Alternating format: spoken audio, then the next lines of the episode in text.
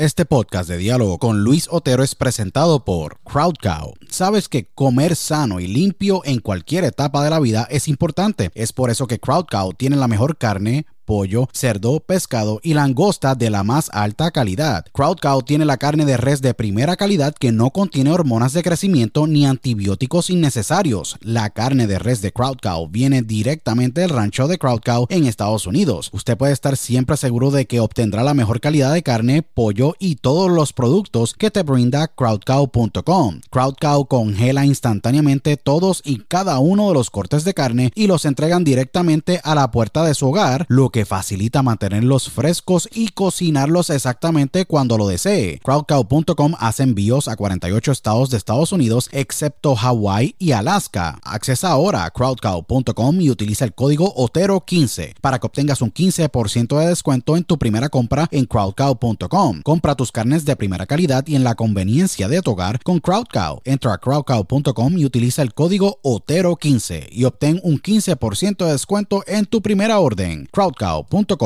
si padeces de estrés, ansiedad y otras condiciones de salud, tu solución es ThoughtCloud. ThoughtCloud.net manufactura el mejor CBD y los mejores productos derivados del CBD. ThoughtCloud tiene el CBD Isolate, CBD Full Spectrum, CBD en cápsulas, CBD en cremas y lociones, CBD en vapes de muchos sabores y los mejores CBD pre-rolls del mercado en sus sabores de Orange Crush, Dragon Fruit, Blueberry Splash y Sour Apple. El CBD de ThoughtCloud es espectacular y buenísimo, ya que tiene tremendos beneficios. Es 100% orgánico, ayuda a mejorar la ansiedad, estrés, bajar la inflamación, dolores crónicos, ayuda a la concentración y otras condiciones de salud. Visita thoughtcloud.net ahora para que hagas tu compra y utilice el código Otero en tu checkout o entra a dialogoconotero.com y accesa el link de ThoughtCloud en nuestro portal para que obtengas un 15% de descuento. Se los digo, ThoughtCloud ha sido increíble para mí y sé que lo será para ti. Nuevamente, accesa a thoughtcloud.net y utiliza el código Otero cuando vayas a hacer tu checkout para que obtengas un 15% de descuento en tu compra. thoughtcloud.net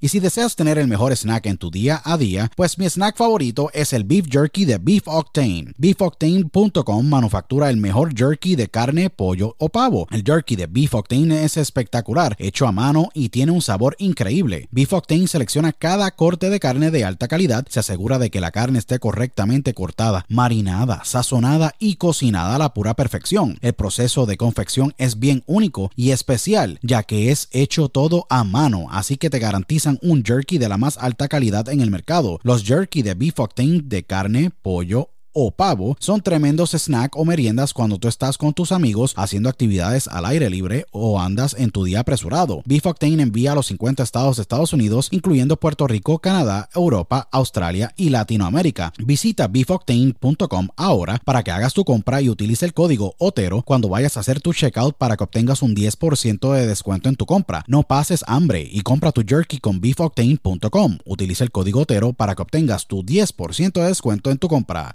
octane.com. Broadcasting live worldwide. Welcome. Are you ready? Welcome. Señoras y señores, welcome a Diálogo con Luis Otero.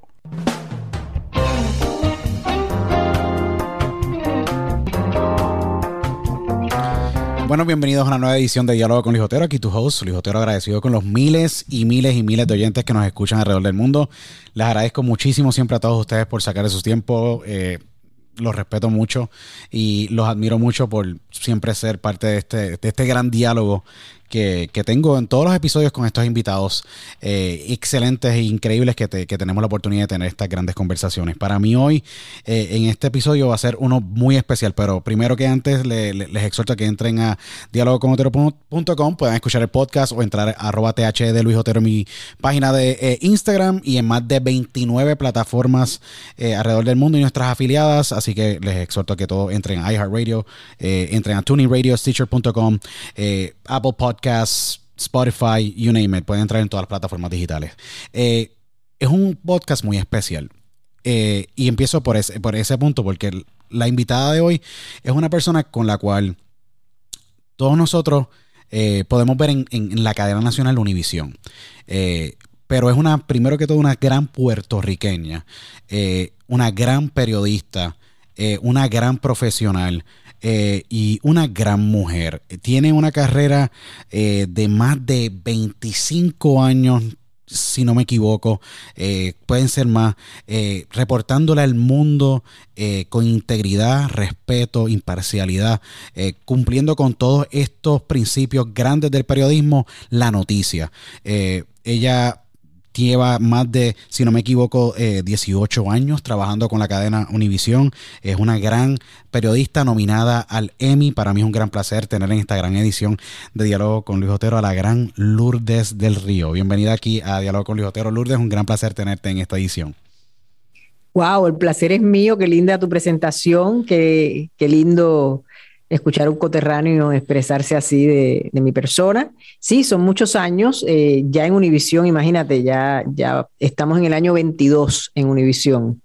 Y, bueno, si juntamos todo por aquí, por allá, Puerto Rico, Guapa, la radio, etcétera, estamos hablando sí ya de, de 30 años más o menos de, de, carrera, ¿no? Ininterrumpido, gracias a Dios. Es impresionante tu carrera, Lourdes. Tú naces en Puerto Rico, en nuestro país que tanto amamos y tanto extrañamos. Y ay, es una nostalgia cuando nosotros nos vamos, pero eh, naces en Puerto Rico eh, y vas a la Universidad de, de Puerto Rico eh, en, en, el grado de, de comunicación pública, pero pero ¿dónde te criaste? ¿En qué ciudad?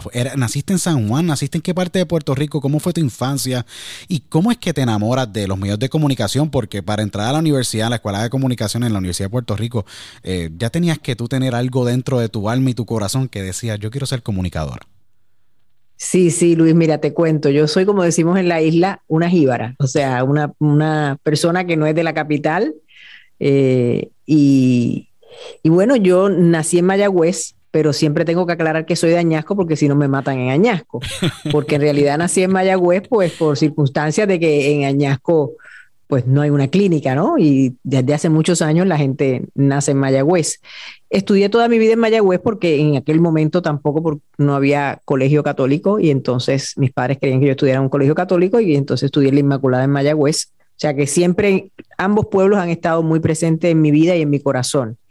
¿Y cómo me enamoro de las comunicaciones? Bueno, porque eh, yo sabía que yo tenía que estudiar algo que tuviera que ver con hablar, Luis, porque siempre me ha gustado hablar mucho. Entonces, en aquel entonces no se conocía mucho de las comunicaciones y la gente decía, esta niña va a ser abogada seguro. Además que decía mi mamá que yo no perdí un caso. Y entonces me encaminé si me gustaba el derecho. De hecho, al día de hoy todavía disfruto mucho cuando hablo con abogados, tengo como mucha afinidad, ¿no? Con, con eso. Pero dije, bueno, pues entonces voy a estudiar Derecho. Decidí que iba a estudiar Derecho, eh, me gradué de la Inmaculada, entré, me aceptaron en el Colegio de Mayagüez, entré por Ciencias Políticas, que usualmente se hace cuando uno está pensando estudiar Derecho. Lo disfruté muchísimo, de hecho, me, encantó estudiar Ciencias Políticas, pero en ese transcurso descubro las comunicaciones porque eh, se da una oportunidad, me entero a través de alguien que en un canal local, el Canal 5 de Bora Televisión en Mayagüez, había un programa que se llamaba, eh, ay Dios, ¿cómo se llamaba aquel programa de Jesucristo? Era un programa, era una revista de sociales que manejaba a su dueño, que era Itel R. Piñón, un señor cubano, y, Piñón tenía este programa que, que, era básicamente eso, una revista de sociales. Y me entero por una amistad sin yo estar buscando nada de esto, porque yo en realidad no creía tener un llamado para nada que tuviera que ver con, con las comunicaciones, no me quedaba claro, ¿no? Simplemente que tenía como un talento, siempre me, me mandaban a leer en la escuela los maestros, ese tipo de cosas que, que uno dice, mira, tengo una afinidad hacia lo verbal. Seguro. Pero me entero que, que, él tenía una chica que se iba a tener un baby y que estaba buscando a alguna chica que lo la sustituyera mientras él, eh, o sea, tenía ese, ese hiato ahí que se producía por la ausencia de ella. Y yo sin experiencia alguna, eh, fui, hice una prueba, una prueba muy cómica porque yo no sabía nada de eso. Yo llegué allí, él me dijo, te voy a dar este pedacito de, periódico, pero no te lo doy hasta que empieces a grabar, porque yo quiero que ver cómo tú lees, ¿no? Y yo recuerdo que cuando la bombillita se encendió el tali, ¿no? La bombillita roja que tienen las cámaras arriba, a mí se me fue todo el nerviosismo. No me preguntes por qué, Luis, porque al día de hoy no lo entiendo. Y empecé a leer aquello de lo más relax, como si lo hubiera hecho toda la vida. Después yo vi que ellos se, hablaban entre ellos los señores. Bueno, cosa es que él me dice, eh, ven el domingo a grabar porque te vamos a, contratar. Y así es que entro y entonces, claro, eso cambia todo el picture, ¿no? Toda, toda mi vida en el sentido de que ya me enamoro de las comunicaciones. Y esa es la historia, básicamente, de cómo es que me enamoro de este medio. Qué impresionante, Bora. ¿eh? es un canal muy importante eh, en Puerto Rico para el área eh, oeste, donde comunican a muchas personas. Pero es impresionante porque tú vas a la universidad, vas con, esta mentalidad y como técnicamente la vida a veces te lleva por ese camino y llegas al canal, y haces la audición, y el resto es historia, porque después de eso te gradúas de, la, de comunicación pública en la Universidad de Puerto Rico. Eh, no, después de eso pasé por la radio también. ¿Hiciste radio en Puerto Rico? Qué? brutal. Hice, hice radio porque, de hecho, invertí un poco el orden porque, a ver, no, no, no invertí el orden, ese es el orden correcto. Después de yo haber hecho, ya me acordé cómo se llamaba el programa, TV Isla Informa, así era que se llamaba, TV Isla Informa, el programa ese donde yo, donde yo estuve de, presentadora. Eh, después, cuando yo entré a la universidad, sí. cuando yo estaba todavía en, high school, o sea, en, escuela secundaria en Puerto Rico, un compañero que era locutor me había, siempre me decía, es que tú tienes una voz de radio, tú deberías ir a buscar trabajo en la radio. Y yo le decía, niño, ¿qué tengo yo que ver con eso? Pero entonces él insistió tanto que me dijo, mira, yo hasta te hago la, te, digo dónde debes eh, subir o bajar la voz, etcétera, porque de verdad creo, están buscando una mujer en Cosmos 94 y yo creo que, que sería súper chévere que tú fueras a hacer la prueba. Bueno, tanto insistió ese amigo eh, que yo dije, bueno, pues voy. Fui, hice la prueba eh, con el coaching que él me había dado, ¿no? Y, entonces quedaron súper contentos, pero en aquel entonces Félix Bonet, que era el dueño de la compañía de, de, Cosmos 94, el gran Félix claro, tú sabes que, que, los Bonet son conocidos por, por su trayectoria en la radio, eh, me dice, mira, eh, nos encantó el problema que tengo es que tú no sabes hacer control, no sabes nada de radio y yo necesito a alguien que se siente ya a desbloquear. Wow, Entonces, pero me dijo, pero de verdad me gustó, no te lo estoy diciendo hipócritamente, te pido que no pierdas el contacto y que más adelante volvamos a, retomar esto porque en otro momento que yo no tenga rush, yo puede ser que te pueda dar una oportunidad. Y yo agradecidísima me fui, seguí con mi universidad, después pasó lo que ya te conté y después que todo eso pasó, entonces yo volví a tocar la puerta de Cosmos 94 y, y me dijo, oye, qué bueno que, no te que, que me creíste porque no te lo decía de mentira. Ahora sí tengo oportunidad, tengo, puedo buscar un locutor que te entrene y te puedo dar unos turnitos porque todavía no hemos conseguido una chica que nos guste. Y entonces ahí es que yo me convierto en Cristal, la chica Cosmos. ¿Qué te parece?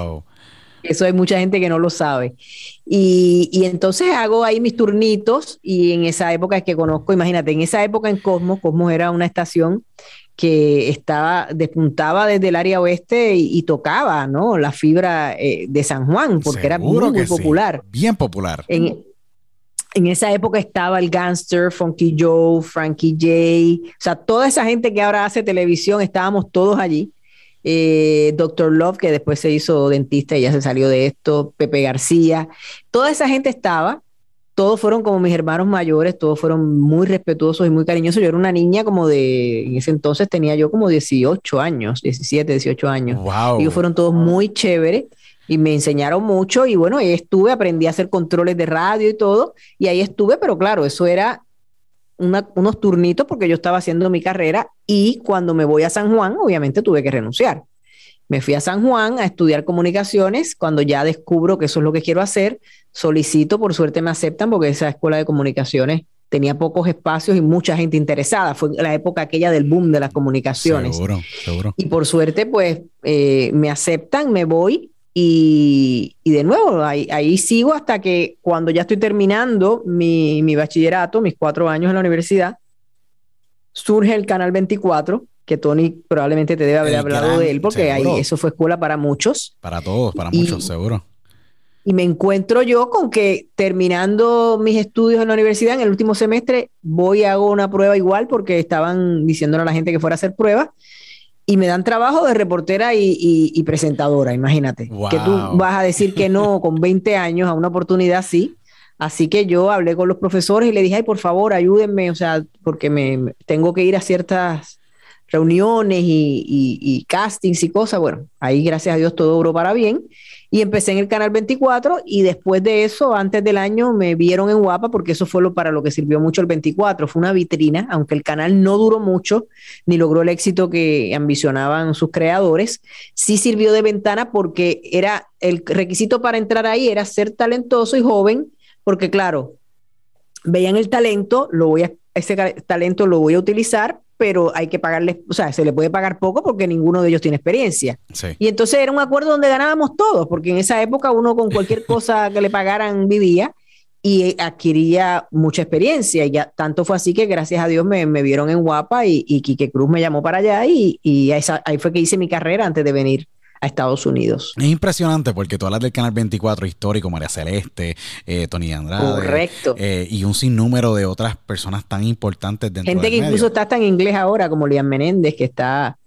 Eh, que trabaja en, una estación local hace muchos años ya en, San Francisco. O sea, de ahí de verdad eso abrió muchas puertas y, nos dio una oportunidad muy valiosa. Yo creo que tú lo describes de la manera más perfecta. Eh, eh, fue una ventana, porque Canal 24 fue una ventana de talento donde si no había visibilidad como las redes sociales no existían en ese tiempo, esa fue la red social para poder ver ese talento y decir, wow, aquí hay un montón de talento que no existe. pero qué buena analogía, me gusta esa analogía, tienes toda la razón. Era como, fue como las redes sociales de esta época, ¿no? Seguro. De aquella época, mejor Sí, porque imagínate un Quique Cruz que es un gran director de noticias, un hombre ancla, un, la persona responsable por haber comenzado el departamento de noticias de Tele 11 hace poco, todavía contribuyendo a la industria en Puerto Rico, te dice, mira, Lourdes de Río es perfecta para el producto de Guapa. Guapa un canal delegado muy importante que ha calado en el Armada de Puerto Rico y el único canal de, con operaciones en Puerto Rico que eh, sindicaliza contenido de Puerto Rico fuera del país a través de, de una de las eh, compañías de satélite eh, es impresionante. en aquel entonces, ¿sabes qué, Luis? Lo, más maravilloso que le doy gracias a Dios es que en aquel momento, porque tú sabes que los ratings suben y bajan, pero en aquel momento Guapa estaba número uno. Entonces, imagínate tú, una nenita que está empezando y de momento le hacen una oferta para ir al primer noticiero del país. En aquel entonces, Luz Nereida era la, la presentadora principal y yo fui la primera que llegó que la podía sustituir, que eso también fue un gran orgullo. O sea, yo verme sentada ahí al lado de un Guillermo José Torres, imagínate tú, yo no me lo podía creer. O sea, fue, me pasaron una de cosas espectaculares y muy agradecida con Dios y con la vida. Y, yo pues no me lo podía creer. Yo decía, wow, no puedo creer que, estoy aquí y que estoy al lado de estos, imagínate, de, estas glorias, ¿no? De la televisión de mi país. Cuando tú entras al canal 4, a Guapa, eh, siendo tan joven, pero con experiencia y ya con esa hambre de, realizarte como una mujer profesional dentro del, dentro del campo de las comunicaciones, un campo muy competitivo, y tú entraste en una época que técnicamente había muy pocas técnicamente mujeres dentro del campo, tú estás abriendo y rompiendo piedra, como yo le digo a muchos en ese tiempo, para poder abrir esa ventana para, la, para las mujeres en el medio. Entras al Canal 4 a sentarte al lado de un Guillermo José Torres, un hombre ancla con un récord Guinness, un hombre impecable, o sea, un, un gran un caballero en todo el sentido de la palabra. Seguro que sí. Eh, y tenerlo a él al lado, ¿cómo fueron esas primeras veces y esa dinámica para luego desarrollar esa gran química que desarrollaste con él al aire eh, y poder pues trabajar con, con este gran, con esta figura que muchos de nosotros en las comunicaciones miramos y decimos, wow, o sea, la presencia que él tenía y, y Rizarimorra, eh, y Rizarimorra, si no me equivoco, también era también gran ancla. Y González Irizarry. disculpa, eh, González Irizarry, que en, paz descanse, en el Canal 2, aquello, son estas, estas instituciones, cuando te sientas al lado de él. Son instituciones. No, seguro, son instituciones donde te eh, fueron embajadores de la posición. Y yo creo que eh, responsables de que la gente y la audiencia, pues hoy día respeten la profesión eh, y puedan pues recibir la información, que es lo más importante hoy día, ante los tiempos que estamos viviendo. Pero cuando te sientas al lado de Guillermo José Torres Lourdes, ¿cómo fueron esas primeras veces? ¿Y cómo fue esa, esa experiencia? Porque tiene que, tiene que haber dado, te haberte tocado a tú tan joven y tú decir, wow, qué rápido ha sido. Y estoy en el canal número uno, eh, en el noticiero número uno con la mujer ancla en aquel entonces, que era Luz Nereida también, tiene que haber sido bien surreal. Te tuviste que haberle pinchado varias veces en la piel y decir, esto está pasando. Sí, sí, la verdad que fue, mira, por suerte, he tenido siempre la capacidad a través de las cosas que me han pasado, buenas y malas, eh, en mi vida, en mi carrera, de vivir el presente. Hago un esfuerzo siempre por vivir el presente. Y créeme que yo estaba muy en el presente y yo decía, wow, o sea, yo estaba muy agradecida por lo que estaba pasando. Me sentía muy afortunada, me sentía eh, bendecida, bendecida en todos los aspectos. Pero me pasó con Guillermo, aunque te parezca mentira, lo mismo que me pasó cuando fui a Uora que yo no sé por qué, y, eso fue lo que yo creo que me hizo determinar definitivamente que yo estaba en la carrera correcta, como que yo dije, yo creo que yo nací para esto, porque a mí no me daba nerviosismo. O sea, yo iba y yo sentí un gran respeto y una gran admiración por Guille. Primero que todo, cuando nos sentamos en el set esa primera noche, yo me acuerdo que Guille, que era un, bueno, es un gran caballero y un gran ser humano, me dijo, tranquila, vamos a hacer esto ahora y cualquier cosa, o sea, lo que me quiso, lo que me quiso decir fue, yo estoy aquí para ayudarte, ¿no? Lo que yo tenga que, que hacer para que esto salga bien, lo voy a hacer y tranquila que todo va a salir bien. Y yo, imagínate, con ese espaldarazo más todavía. Y te lo digo, empezó el noticiero, me acuerdo que era un noticiero que, que había en un momento determinado a las 9 de la noche, cuando Guapa estaba cambiando horarios y eso para competir. Y, y fue una maravilla, o sea, todo fluyó súper bien, todo salió muy bien. Y yo, mm, mientras más cosas pasaban, pues más confianza iba tomando, ¿no? Además tuve el apoyo de los compañeros, de, bueno, primero que Quique me dejara sentarme ahí al lado de Guille, que Luz siempre tuve esa, ese, ese cariño, al día de hoy lo sigo manteniendo, de que Luz nunca me viera como alguien que llegaba a quitarle el trabajo a pesar de yo ser más joven o, o la recién llegada. Ella siempre estuvo claro eh, que yo la veía ella con gran admiración, de hecho también de Mayagüez, y también empezó con Eiteles Repiñón en Hora Televisión. Impresionante. Eh, yo, yo siempre le hice saber a Luz con mis acciones que yo no iba a ir a quitarle el trabajo, que yo iba simplemente a, a, desarrollarme, a crecer, pero siempre teniendo claro que la figura grande ahí era ella y yo lo que hacía eran sustituciones, ¿no? Y de hecho yo no trabajé en Guapa tanto tiempo en el sentido de que fueron como dos, tres años, porque después fue que me vine a Estados Unidos. Entonces, esos años fueron pues muy, muy buenos en Guapa, ¿no? Muy, muy chévere. Me gané todos los premios nacionales allá, o sea, me gané, me gané hasta la Guaybaná, imagínate, por no de ganar.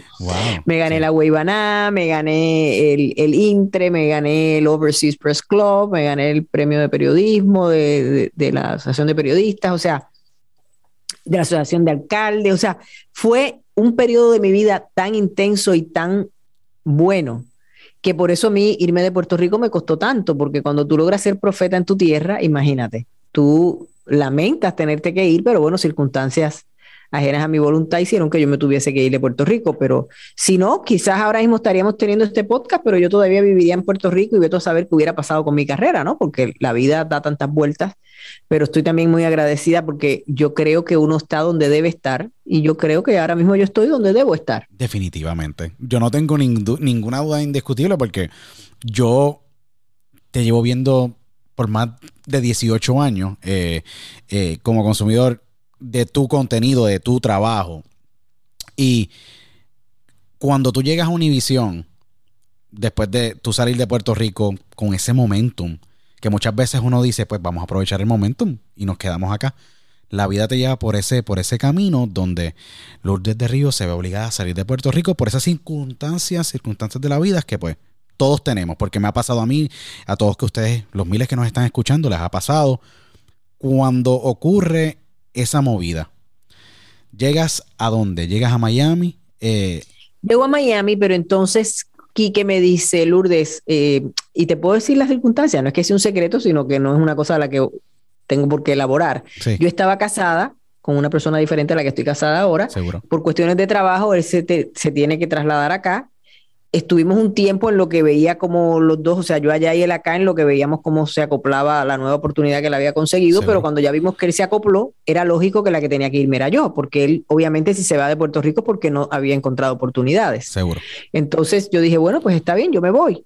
Entonces Quique me dice, mira, eh, esto ha sido todo tan raro, por llamarlo de alguna manera, que yo te recomiendo que en lugar de que renuncies, te tomes un leave of absence te guardo la plaza un año y, en un año tú ves qué es lo que tú quieres hacer. Entonces yo le dije, no, te lo agradezco infinitamente, eso mismo voy a hacer. Eh, y me, me, vengo para acá, pero como yo siempre había querido hacer la maestría, algo que no hice porque cuando me estaba graduando de la UPI, me ofrecen, como te dije, el trabajo del 24. Entonces yo dije, o sea, yo no me voy a ir a hacer una maestría a dejar una oportunidad como esta.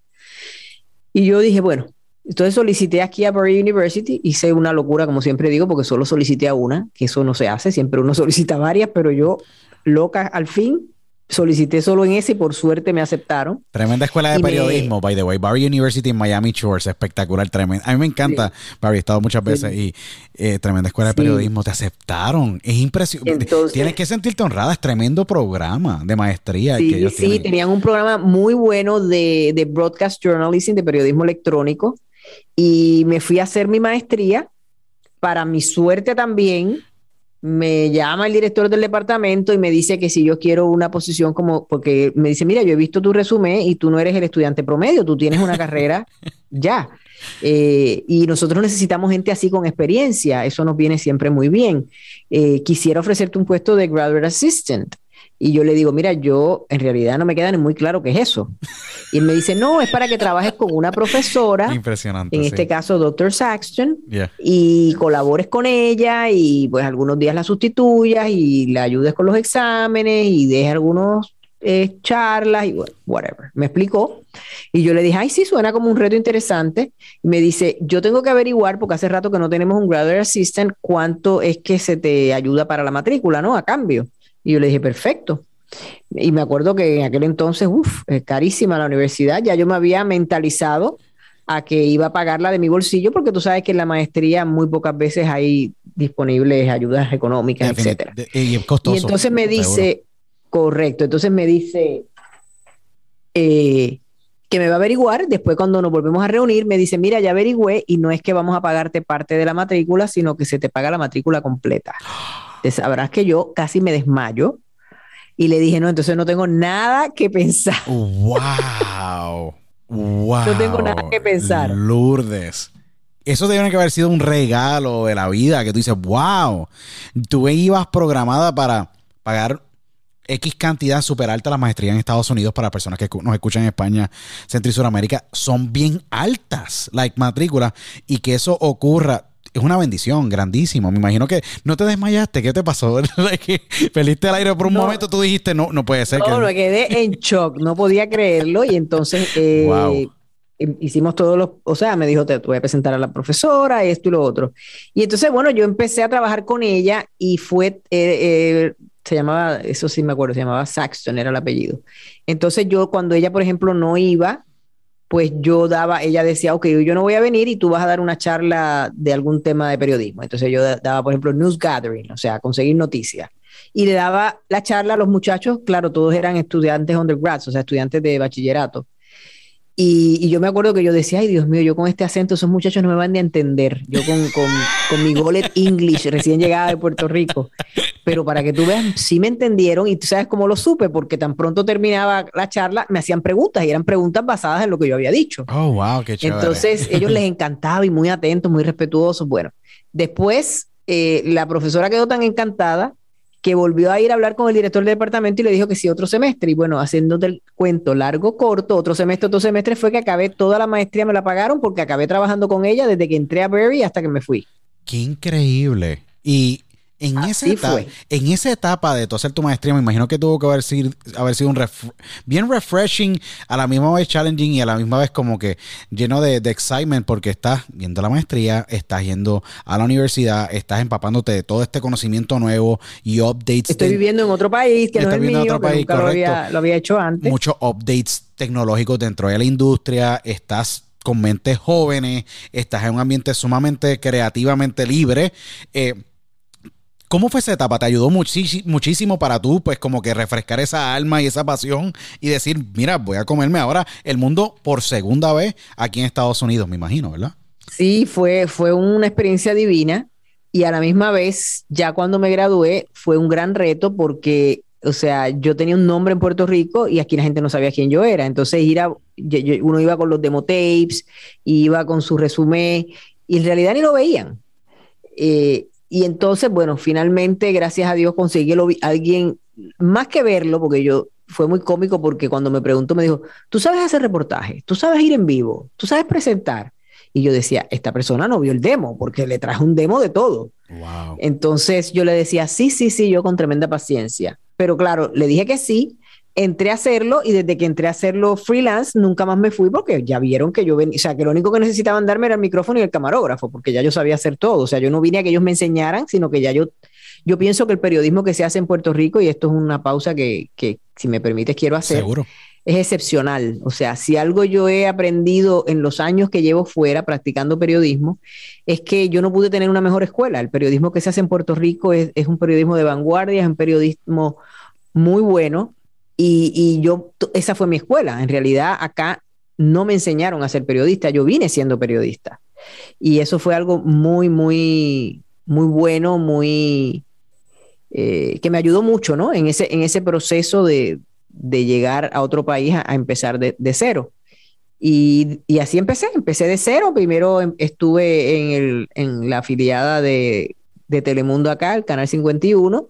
Después pasé de nuevo, me vieron y me llamaron de la cadena, entré a la cadena y de la cadena Telemundo pasé a la cadena Univisión, que es mi casa por 22 años. Es impresionante, like. Yo ahora mismo estoy pensando ¿Cómo, ¿Cómo fueron, cómo ha sido esa evolución tan orgánica, tan interesante?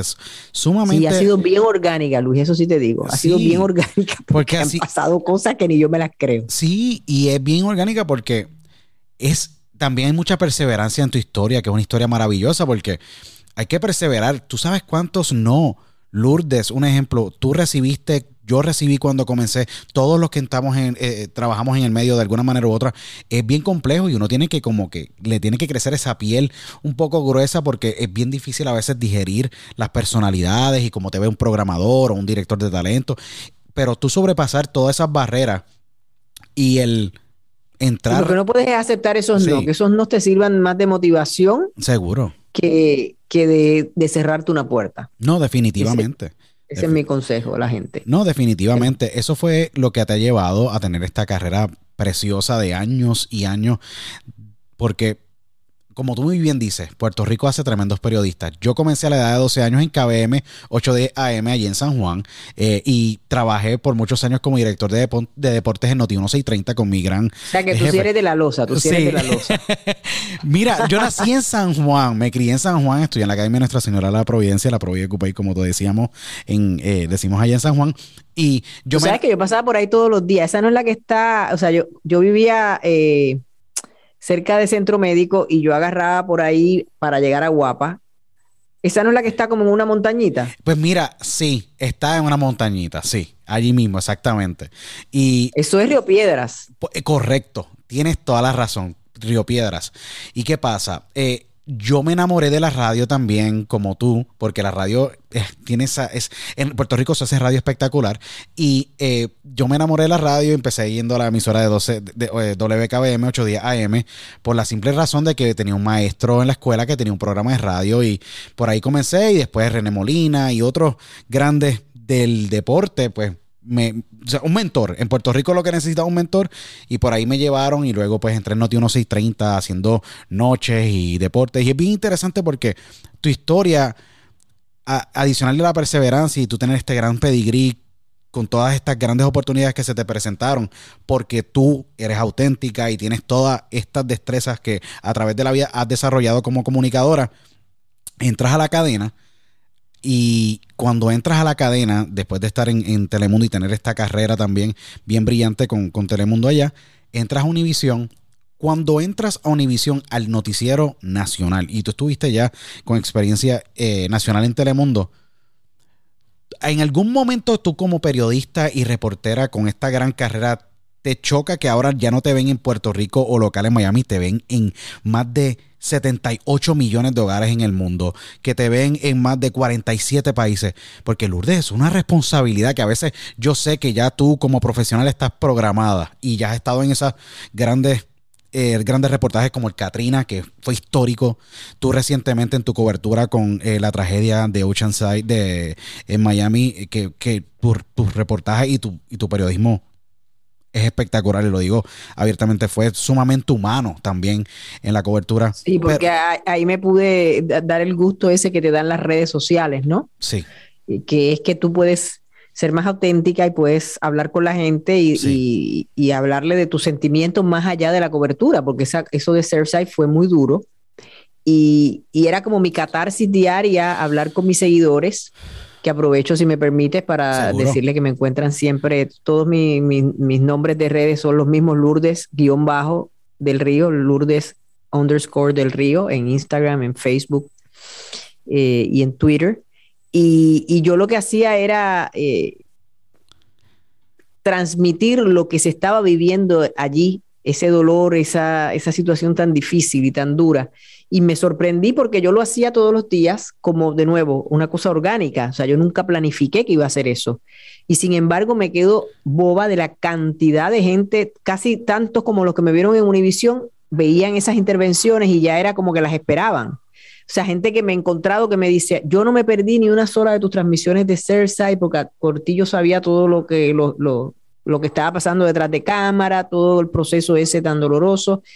Entonces las redes te dan una oportunidad maravillosa que ahora eh, estamos todos aprovechando, ¿no? No, definitivo. Y pero tú como periodista, eh, te creciste, como siempre tienes la oportunidad, y lo digo de manera bien positiva, el poder tú como periodista llegarle a la fibra humana, al corazón.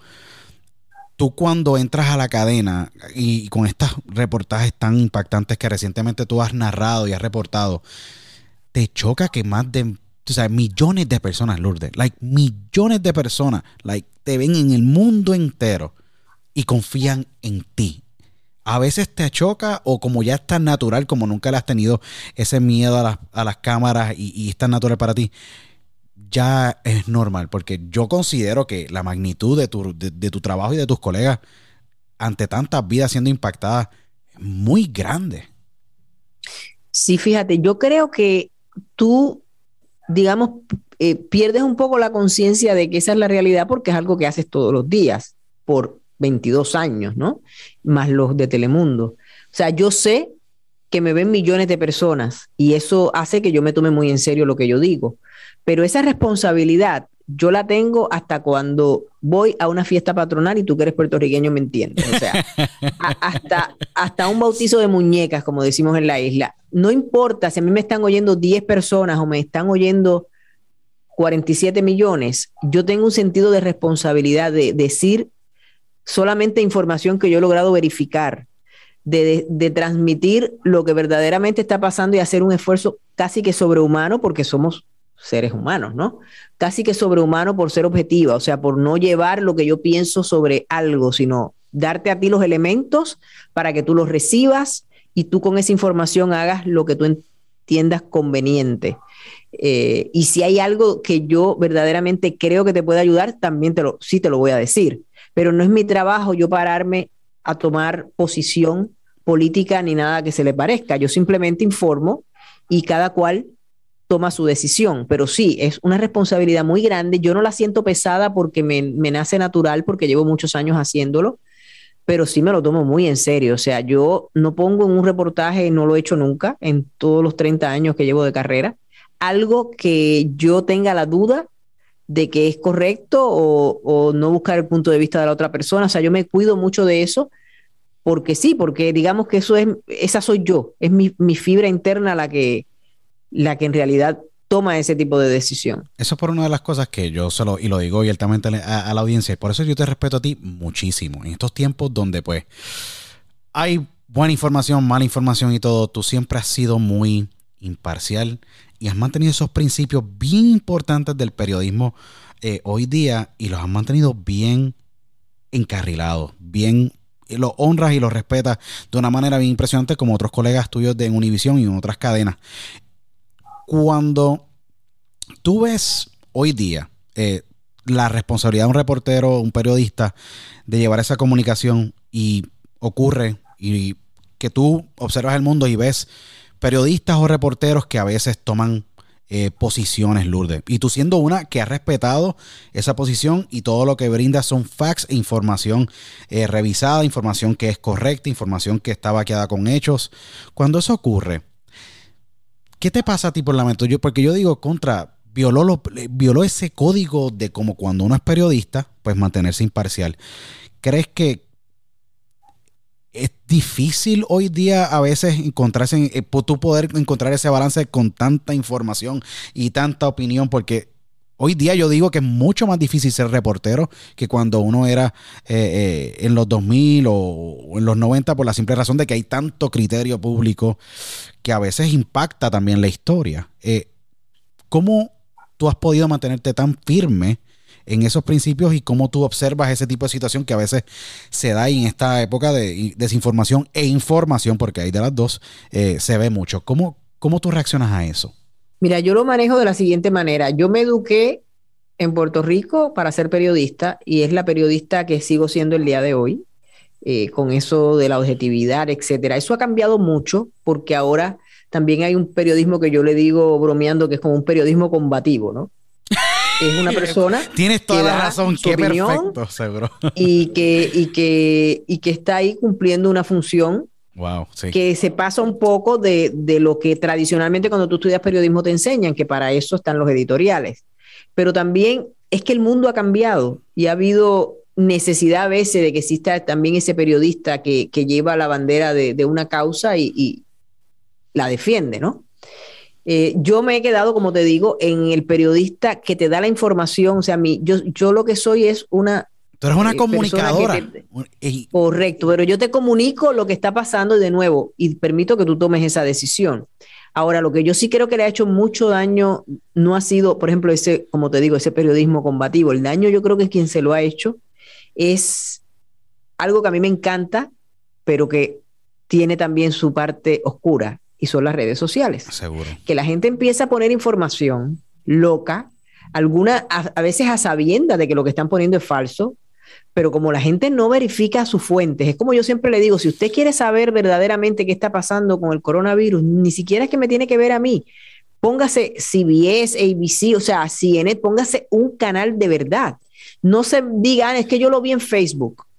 Pero porque lo vio en Facebook, ¿quién, quién posteó eso en Facebook? ¿Usted vio quién lo posteó? Sí. Ah, eh, no sé, un señor eh, pasó de, se hizo viral. Y porque se haga viral quiere decir que es cierto. O sea, tú te estás arriesgando cuando tu única información, o sea, yo entiendo que las redes son maravillosas, que te da la inmediatez y eso es una bendición. Y permite muchas cosas que no permite la televisión tradicional, que algunos dicen que va en vía de desaparecer. Pero eso es una cosa. Y otra es que tú agarres la información de donde sea y no te asegures que esa información es fidedigna, porque cualquiera escribe, antes decían el papel aguanta todo, ahora el celular aguanta todo, lo que tú le quieras poner. y es, muy peligroso, es muy peligroso porque la gente se está desinformando y, es horrible. O sea, pueden ocurrir hasta desgracias por la gente obtener la información incorrecta y, no verificar sus fuentes. Es sumamente importante. Eh, siempre yo le digo a las personas que, que tengan múltiples fuentes y así puedan discernir o buscar esa información. Y, y, como dice Lourdes, y es un principio sumamente importante de la comunicación, ella ha mantenido la imparcialidad y ese profesionalismo eh, y está del televidente, de la audiencia, de tomar la decisión correcta como este revolú de, la vacunación, que si me vacuno o no. Mira, ahí la información está allá afuera y está bien clara, la data está.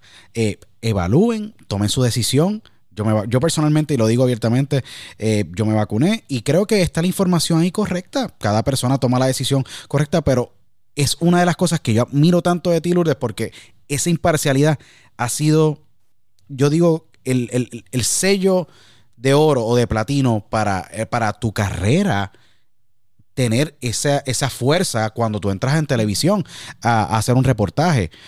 Tú has notado que cuando estás haciendo tu posición y estás viajando en el mundo, porque tú has tenido la oportunidad de viajar a, eh, a cubrir noticias alrededor del mundo. Cuando empezaste a viajar con Univision, que era, tú reportabas en Puerto Rico antes en Guapa, ahora viajando el mundo. Cuando viajas el mundo, empiezas a reportar y contar la historia de, estas, de estos grandes sucesos. Y miras para atrás, Katrina, recientemente hiciste un post espectacular y les exhorto a todos que vayan a tu cuenta de Instagram, Twitter y Facebook para que lo vean es memorable. Estabas tú bien en el momento, pero cuando miras para atrás, a veces dices, wow, hice sí, uno se siente parte de la historia, uno se siente Sí. parte de la historia porque la ha contado. Seguro. Sí, ¿no? Y a veces tú miras y tú dices, eh, contra, no, me, no, no debí tirarme o estar en este, en este reportaje en el agua, pero lo, así lo hice, así salió, pero me arriesgué mucho. ¿Te has puesto en alguna situación donde tú en un reportaje te has arriesgado y tú dices, ¿cómo lo hice? ¿Te ha pasado en algún momento en una de esas coberturas históricas que, que, que te hemos visto a través de la pantalla que tú dices, ay Dios mío, ¿cómo lo hice? Pero lo hice. Pero, y salió bien. Y bueno, pasaron cosas en Puerto Rico, como una vez que yo estaba cubriendo un, un francotirador en, en un caserío, y de momento yo me doy cuenta, o sea, la adrenalina, jovencita, me doy cuenta que a mi alrededor estaba, desde el camarógrafo hasta todos los policías que estaban, todo el mundo tenía chaleco a prueba de balas menos yo. Ay, mi O sea, madre. que, que yo era como el target, el objetivo perfecto de ese francotirador. Pero Ay, esas cosas tú no las piensas hasta que ya estás ahí. Yo dije, bueno, que papá Dios me cuide, porque ya que voy a hacer, yo no voy a dejar de cubrir esto. Pero bueno, trayéndonos ya a, a- a- lo que es Univisión, yo creo que lo de Katrina es un muy buen ejemplo. O sea, nosotros sentíamos que teníamos que hacer ese trabajo porque tuvimos la oportunidad por fin de lograr transmitir por primera vez eh, mientras estaba pasando el huracán. Pero llegó un momento donde también hay que tomar ciertas medidas y nosotros las tomamos, ¿no? Como cuando ya llegó el momento donde no se hicieron más transmisiones porque de verdad nuestra vida estaba en riesgo. Porque el problema es, claro, estos son los detalles que, por ejemplo, en el post no puedo porque sería muy largo, pero, o sea, cuando se rompe esa parte del frente de, nuestro hotel, nuestro hotel se queda sin techo y todo, lo que estaban volando eran pedazos de, de madera que, acuérdate, o sea, eso se arranca, entonces eso son, eso tiene clavos, eso tiene, o sea, un proyectil de eso que te agarra a ti a 80, 90 millas por hora, que era lo que estaba soplando en ese momento, eso literal te arranca la cabeza.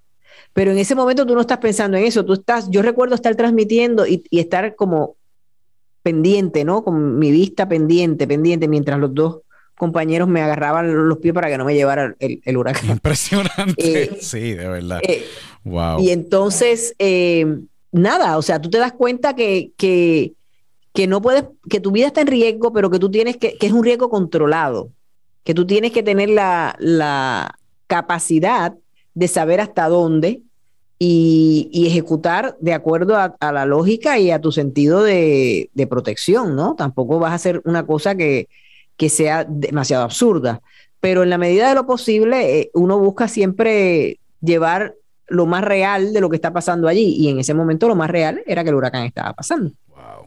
Eh, tiene que haber sido decisiones de segundo para que ustedes pudieran salir del sitio. So, que es una de esas historias que, que a mí me fascina porque y- y- y- y me impacta porque vi el video y les exhorto nuevamente a todos que lo vean. Y yo digo, wow. Los factores, todos los factores, y tú enfocada en la cámara, yo decía, Dios mío, no para de hacer el reportaje. Yo hubiera salido corriendo con tanto, con, ta- con tan- con tanta incertidumbre alrededor, agua, eh, todos esos escombros volando. Eh, sí, son muchos factores, y por eso es que yo digo que la, la, la- la profesión de el ser un perio- una periodista, y tú más en el campo, eh, es sumamente eh, de, Es la adrenalina. Sí, Luis, es la adrenalina. demasiado En adrenalina. ese momento tú, la adrenalina te... Yo siento que sí, que la adrenalina rige lo que tú estás haciendo, pero yo siempre también eh, eh, creo que he llevado eso hasta un nivel específico. O sea, nunca creo que he cruzado hasta el día de hoy esa línea donde ya yo siento que si hay que correr, corremos, tú sabes. Tampoco, tampoco es que yo me quiero inmolar frente a la cámara ni nada por el estilo, ¿no? No, seguro.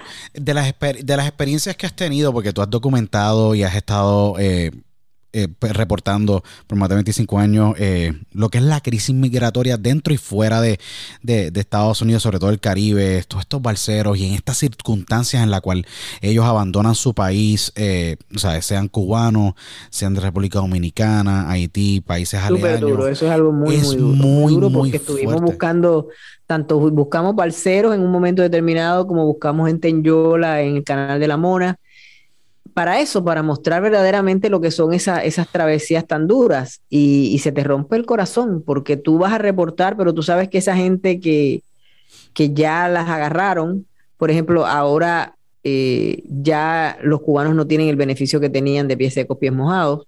En el momento en que yo hice eh, la historia así.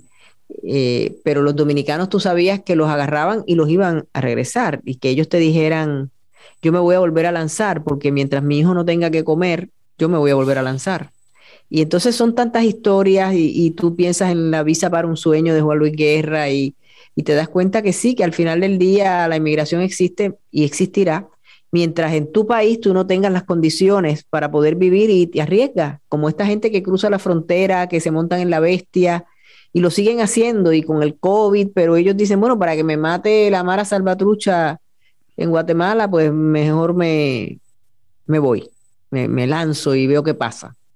Entonces es muy duro, es muy duro, esto de la inmigración es algo muy duro y que yo he cubierto mucho en, los años que llevo en Univisión y que no deja de doler a pesar de todas las cosas que uno ha visto. Es que cuando tú estás presente y, tú eh, reportando, pero viendo el sufrimiento humano, debe ser una...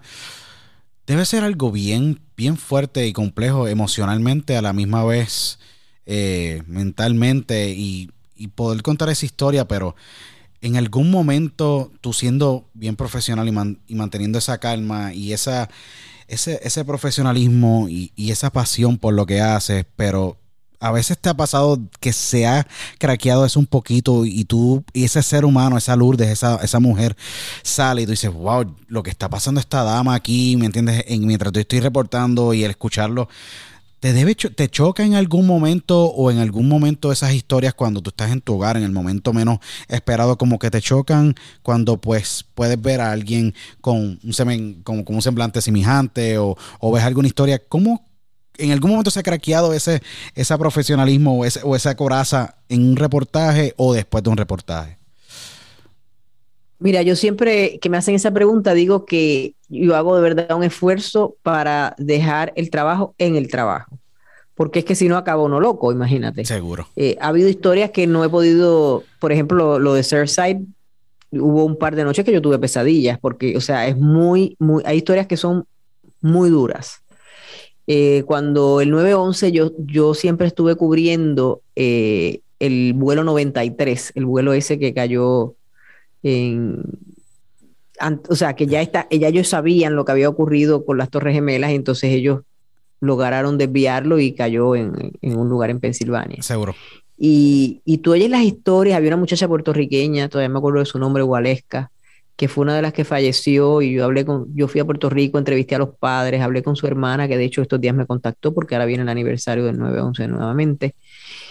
Y es terrible, es terrible porque porque te, toca, te toca profundamente y tienes que hacer un esfuerzo por desligar lo que estás cubriendo de tu vida personal, porque si no, sí te puede afectar adversamente. O sea, no es que tú dejes de sentir, pero tienes que hacer verdad, hacer un esfuerzo por no traértelo a tu casa.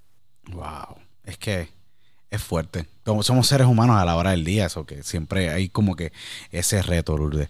Eh, de todos estos reportajes, te faltan muchísimos más porque tenemos a Lourdes para rato, pero de, estos reportajes increíbles que tú has tenido, ¿cuál ha sido? ¿Hay alguno que sea favorito, que te guste más o que te, o que te haya, tú hayas dicho, yo me probé como periodista en este, este reportaje que hice o esta cobertura? ¿Hay algún reportaje que Lourdes siempre va y revisa y te dice, wow, todo fue perfecto en ese reportaje, eh, como lo trabajé o esta experiencia que tuvo en el campo, ¿hay alguna que te puedas llevar que tú dices, esa fue súper especial, eh, alegre o amena haciendo tu profesión? Mira, son tantos a través de los años, pero lo que sí recuerdo más que todo por su intensidad fue la cobertura de Vieques, porque eh, lo de Vieques no solamente estabas cubriendo una cosa que pertenecía a tu país, que era que tenías un interés personal, porque, o sea, querías que todo saliera bien, etcétera, por tratarse de, tu terruño, sino que las condiciones para hacer esa cobertura eran terribles, porque no había, o sea, se, llevaban unos satélites gigantescos en, en barco, eh, no había señal, no funcionaban a veces los celulares. Era muy complicado porque eso estaba ocurriendo en una islita que ni siquiera es la isla grande, ¿no? Que no habían todas las comodidades. Entonces fue bien retante, bien duro, horas y horas y horas también en espera de que hubiese un desenlace. Entonces no podías bajar la guardia porque si bajabas la guardia te ibas a pedirle la noticia, había que coger una lancha para llegar al área de los desobedientes civiles. O sea, fue bien, bien, bien compleja. Esos fueron unos días y además todo eso pasó en el año 2000 que fue el mismo año que me tocó cubrir las elecciones que por poco no acaban nunca, eh, de Al Gore y, y, George W. Bush. Entonces, ese año también fue el de Lian. O sea, fue un año que yo decía, Dios mío, si el año este no se termina, yo me muero. O sea, físicamente, porque me tocaron coberturas tan importantes, pero tan seguidas, que fue bien, pero que bien duro. De todas esas coberturas que tú has trabajado, que me imagino que, se llevan, te llevan muchos recuerdos de, y muchas experiencias que, con colegas dentro de la industria. Like, ¿Cómo es la relación a veces? Porque yo digo que eso es, ustedes son colegas, ustedes son, a la hora de la verdad, prensa está cubriendo, sí, para sus respectivos outlets, pero están ustedes buscando lo mismo, buscando la noticia y para reportar con credibilidad y con los facts al, a, la, audiencia.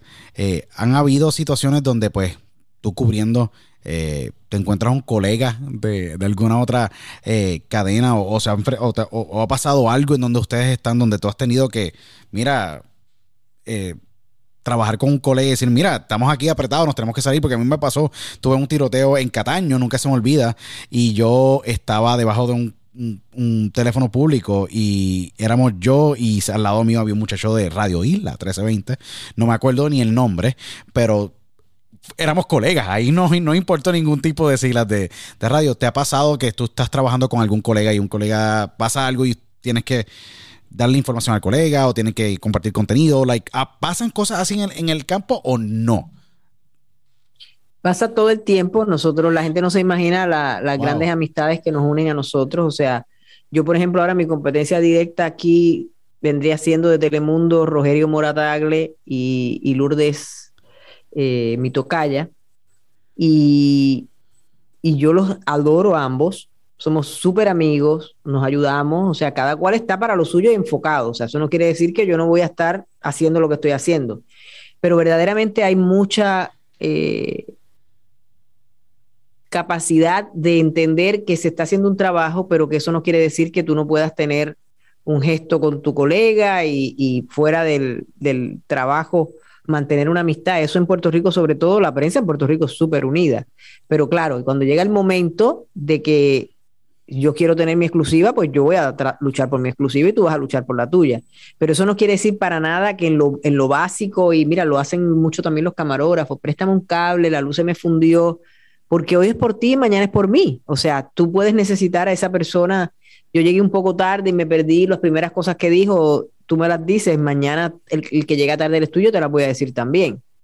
Entonces, eh, es un, eh, yo creo que la gente no se imagina de verdad la, la capacidad de confraternización que hay entre, entre los miembros de la prensa y la prensa, incluso la prensa anglosajona también. Sí. A mí me han hecho favores y yo he hecho favores a, gente de, todas las cadenas americanas y, siempre estamos ahí uno para el otro, ¿no? Qué cool. Qué cool, eso sí, porque yo como en Puerto Rico me acuerdo de las conferencias de prensa, siempre la prensa unida y yo creo que en el mundo siempre hay un bien común de la prensa para poder informar a la audiencia eh, en muchos aspectos.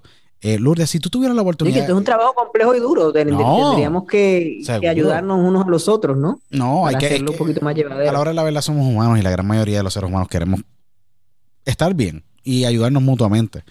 Eh, Lourdes, si tú tuvieras la oportunidad de volver al pasado y preguntarle a ese yo del pasado, esa Lourdes del Río, ¿qué cambiarías o qué consejo tú le darías? Le diría que no coja tanta lucha, como dicen los cubanos, que, que yo puedo ser así a veces muy intensa y muy drama queen y preocuparme de más por cosas que en realidad no debería preocuparme tanto, pero es que soy tan perfeccionista que yo quiero que lo mío quede exacto, perfecto. Yo tengo un ojo clínico, por ejemplo, yo estoy viendo un reportaje, yo sé si por ahí se coló una toma que no iba, si el, audio está muy alto, o sea, yo soy implacable con el que me está haciendo el, editor, ¿no? El camarógrafo, el editor, y conmigo misma. O sea, yo hago mi, libreto y, yo... Hay veces que después que lo terminé y todo, y ya pasó por la revisión que se estila en, los noticieros nacionales. Cuando ya yo voy a grabar, a veces yo digo, ay, no, y lo, lo cambio, o sea, porque siento que se oye mejor de esta manera o X o Y. Entonces yo sí soy muy perfeccionista y yo creo que yo le diría a Lourdes que se relaja un poco y que sí puede hacer las cosas bien, pero no, que, que, no se autoflagele, que no tienen que ser perfectas siempre, ¿no? A veces yo soy mi peor verdugo en ese sentido. ¿Qué, en, en esa misma línea, qué tú anhelas o deseas tener en la vida o a nivel profesional que todavía no has logrado o no has encontrado? Porque eres nominada a Emmy, gran profesional, una dynamo increíble para las mujeres en los medios de comunicación. Has abierto puertas, también millones de hogares. Tienes un gran podcast, eh, podcast en positivo con Lourdes. Eh, viaja el mundo. ¿Qué te falta por lograr?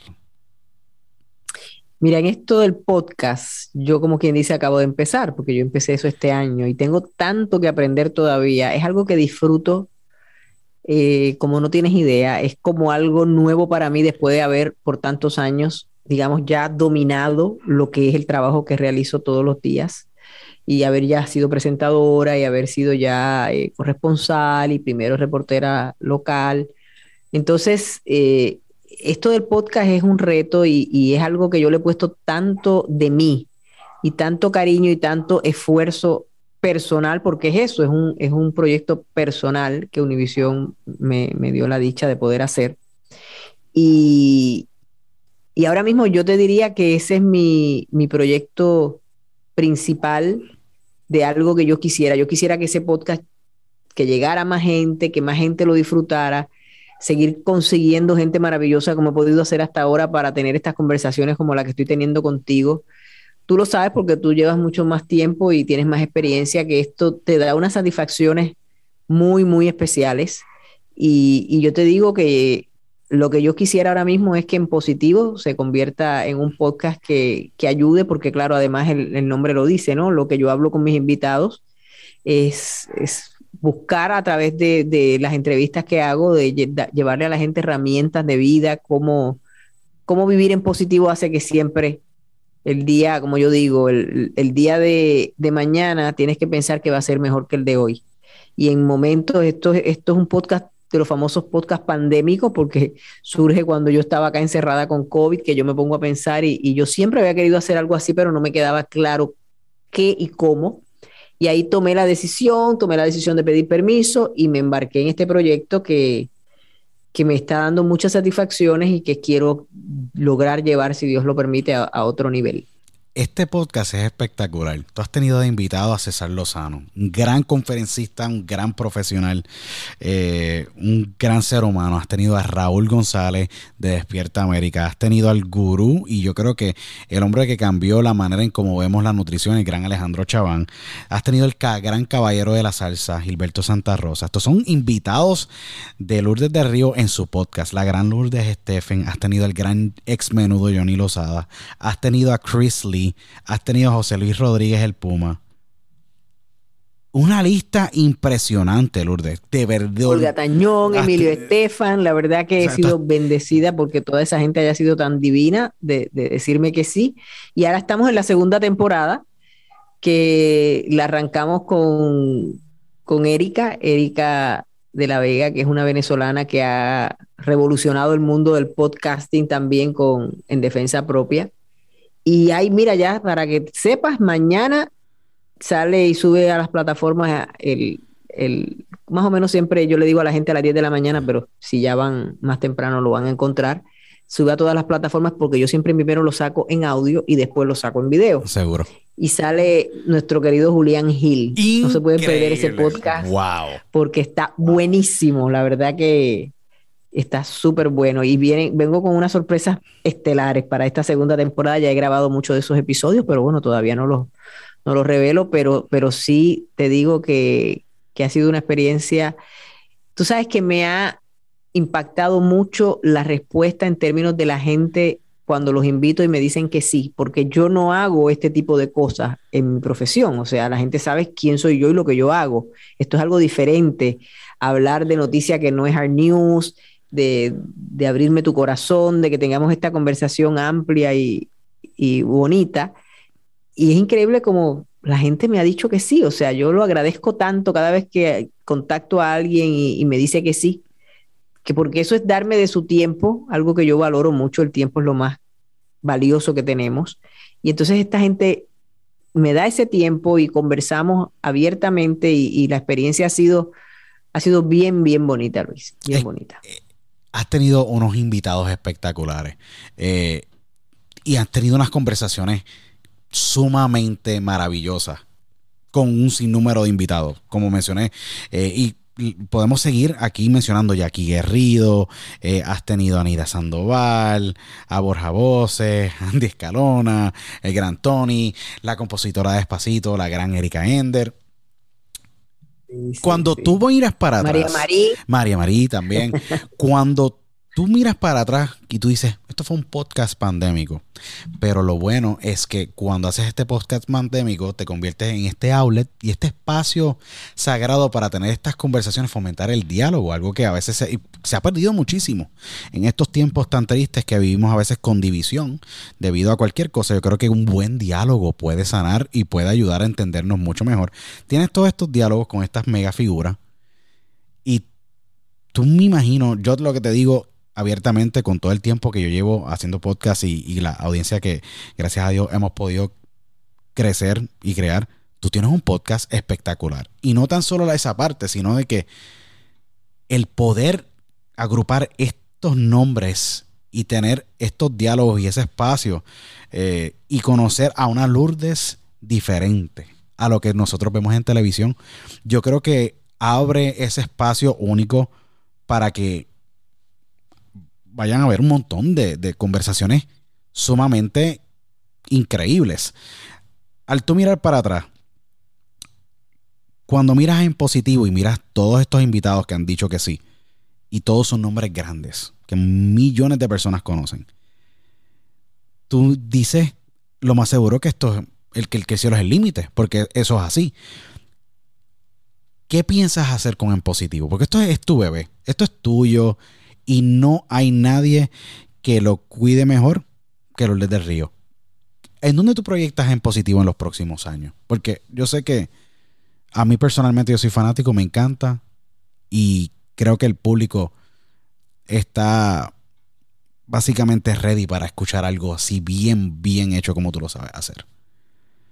Sí, yo creo que como yo me proyecto es como que, por ejemplo, mis seguidores eh, la gente que me ha visto tantos años por la tele, hay muchos que no conocen el mundo del podcast.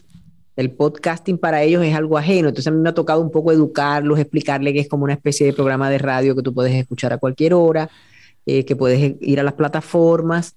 Eh, en el caso mío, que también lo hago en video, que sale en Facebook Watch todos los jueves después que el martes sale el episodio, y ahora también lo estoy poniendo en YouTube. Entonces, he seguido como ampliando, ¿no? Ya tengo mi página, eh. Eh, o sea, he ido ampliando, ¿no? Pero un poco eh, como, como hago todo yo, orgánico. O sea, las cosas han ido pasando, han sucedido. Yo en realidad tengo el peso de, hacerlo, o sea, es, es un trabajo adicional, como si tuviera dos trabajos, así lo veo yo, porque yo misma hago el booking, yo hago todo, ¿no? Wow. Eh, entonces, em, yo lo que quisiera es que siguiera creciendo, que se convierta en un household name, que cuando la gente escuche en positivo, eh, asocie eso con un contenido que lo va a hacer sentir mejor esa semana, que cuando esté atribulado, que cuando los problemas, el mundo, la, la división que, que existe en tantos aspectos, llegue a ellos, esto sea como, como un bálsamo de, paz, ¿no? Donde ellos puedan escuchar algo diferente, donde me vean en un papel diferente y, que compartan conmigo, compartan conmigo, es como yo le digo a la gente cuando alguien me dice, ay, que mucho me disfruté de tu podcast con fulano, y yo le digo, mira, no te lo disfrutaste ni una cuarta parte de lo que me lo disfruté yo, porque yo gozo tanto y tanto haciendo esto, que te lo digo, gozo más que la gente escuchándolo, o sea, a mí yo lo disfruto, entonces también cuando termino ya con el invitado, cuando me dice, ay, no me imaginaba que era así, que bien, que bien la pasamos, hay mucha gente que me dice, bueno, y Lourdes, ¿y cómo, qué, qué, me vas a preguntar? ¿Cómo, ¿Cómo va a ser? Y yo le digo, relájate, que esto no tiene libreto, cosa que es cierto, yo empiezo a preguntar y, vamos de un tema a otro. Igual. Y, y entonces va a ser una cosa relajada y tú vas a ver que, que te vas a sentir cómodo o cómoda. Y entonces, sí, César Lozano fue uno de los que me dijo al final, me dice, sí, tú me lo dijiste al principio del podcast y tenías toda la razón, o sea, todo ha fluido maravillosamente bien y, y me he sentido muy bien haciéndolo, ¿no? Entonces esas cosas me dan mucha satisfacción. Yo atribuyo a, un ejemplo, en mi, caso, a diálogo con Otero, como me imagino tú lo atribuyes a en positivo, que tuvimos un grado de sanidad y estabilidad mental, porque esto fue lo que me mantuvo a mí un ejemplo, eh, con esperanzas de que las cosas iban a mejorar cuando dialogaba con, un ejemplo, Nancy Cartwright, la voz de Bart Simpson, tú con todo este roster increíble en, las conversaciones que tuviste eh, este año con Tony, el año pasado con Solís eh, Rodríguez Puma, con Jackie, cuando tú tienes todas estas conversaciones te da sanidad, porque en cierta parte te da esa esperanza cuando tú tienes este diálogo de que todos estamos viviendo en lo mismo y que podemos por lo menos tener estos diálogos y eh, compartirlos con el mundo para que puedan conocer más de un ejemplo de nosotros mismos, en este caso, en esta gran edición, con la gran eh, periodista y corresponsal eh, de Emmy, la gran Lourdes del Río, nominada de Emmy Lourdes del Río, que ha sido espectacular. Lourdes, de en positivo a la cadena, a toda esta gran, brillante carrera que todavía continuamos eh, apreciándola ante nuestros ojos todos los días. Eh, ¿Cuál es la mayor enseñanza que te llevas de esta gran carrera eh, y el amor que le tienes a ella? ¿Qué, ¿Qué te llevas todos los días cada vez que tú terminas tu día y tú dices, terminé mi labor, pero la hice bien. ¿Cuál ha sido la enseñanza más grande de esta maravillosa carrera que tú has tenido? Yo creo que, todos los días me, mantiene eh, haciendo algo diferente porque las noticias no son iguales. Entonces hoy lo mismo yo cubro el coronavirus que mañana cubro eh, un chico eh, que tiene una historia de vida digna de ser contada, que mañana estoy buscando balseros en el mar. O sea, es tan y tan variada, que eso siempre que me han preguntado, yo digo que es lo más que me gusta de mi profesión. Y además que siento que es una vocación, eh, también tienes que tener una vocación de servicio, ¿no? Cuando haces este trabajo, porque nosotros pues de alguna manera a veces cambiamos vidas, llevando, dando a conocer situaciones eh, que necesitan ser difundidas y nosotros estamos ahí para hacerlo. Entonces, yo creo que si naciera de nuevo volvería a ser periodista y estoy muy agradecida con Dios por la oportunidad que me ha dado de poderme desarrollar en algo que me gusta. Mi papá siempre me decía, que en paz descanse, eh, asegúrate de que estudias algo que te gusta porque no hay cosa peor que levantarse todos los días a ir a un lugar que tú detestas, a hacer algo que detestas aún más. Y estaba clarísimo mi papá en lo que me aconsejó.